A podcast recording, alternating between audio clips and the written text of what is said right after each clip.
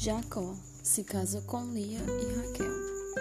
Quando Jacó estava na casa de Labão, havia cerca de um mês, Labão lhe disse: Você não deve trabalhar de graça para mim só porque somos parentes.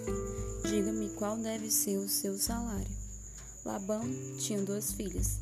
A mais velha chamava-se Lia e a mais nova, Raquel. Os olhos de Lia eram sem brilho mas Raquel tinha uma bela aparência e um rosto atraente.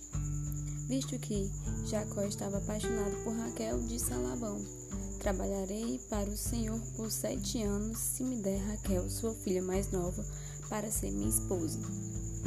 Melhor entregá-la a você do que um qualquer outro. Respondeu Labão: Fique aqui e trabalhe comigo. Então Jacó trabalhou sete anos por Raquel.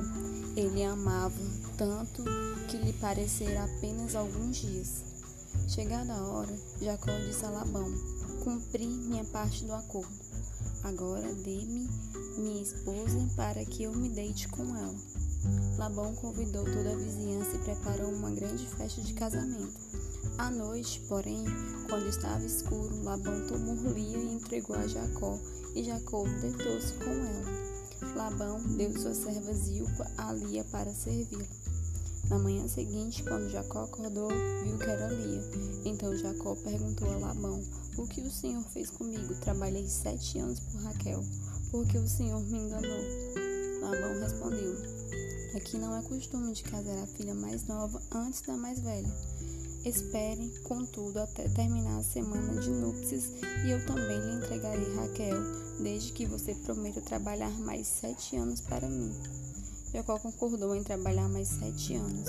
Uma semana depois de Jacó ter se casado com Lia, Labão lhe entregou Raquel. Labão deu sua serva Bila a Raquel para servi-la.